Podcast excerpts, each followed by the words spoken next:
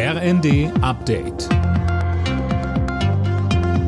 Stündlich neu. Auf den Punkt informiert. Ich bin Silas Quiring. Guten Tag. Spitzenverdiener und Unternehmen müssen den Soli auch in Zukunft zahlen. Der Bundesfinanzhof hat jetzt die Klage eines Ehepaares aus Bayern abgewiesen. Er hält den Solidaritätszuschlag weiter für rechtmäßig. Der Präsident des Bundes der Steuerzahler, Rainer Holznagel, sagt im ZDF, Natürlich hätte ich mir eine andere Entscheidung gewünscht, aber wir haben auch einen Erkenntnisgewinn erlangt. Der Solidaritätszuschlag ist in seiner jetzigen Form noch verfassungskonform. Damit ist er nicht vom Tisch. Spätestens nach einer Generation, und da hat der BFH gesagt, so circa 30 Jahre, muss die Politik handeln. Insofern bleibt es ein Zukunftsprojekt.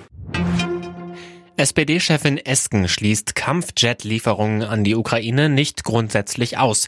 Sie sagte im ersten lediglich, die aktuelle Situation müsse immer wieder neu bewertet werden. Bundeskanzler Scholz schließt die Lieferung von Kampfjets dagegen aus. Er warnt vor einem Überbietungswettbewerb.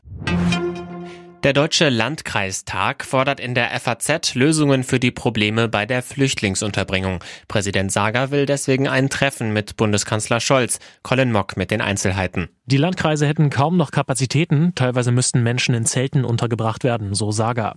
Außerdem sei die Finanzierung unzureichend, es gebe eine Lücke bei den Wohnkosten für anerkannte Flüchtlinge von etwa zwei Milliarden Euro jährlich.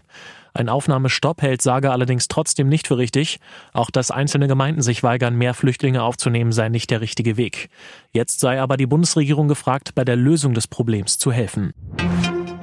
Wenn es wolkenlos ist, lohnt in den nächsten Nächten ein Blick in den Himmel. Dort ist der sogenannte Neandertaler-Komet zu sehen. Der heißt so, weil er zuletzt vor rund 50.000 Jahren zu sehen war, als die Neandertaler lebten und ist rechts neben dem großen Wagen zu sehen. Alle Nachrichten auf rnd.de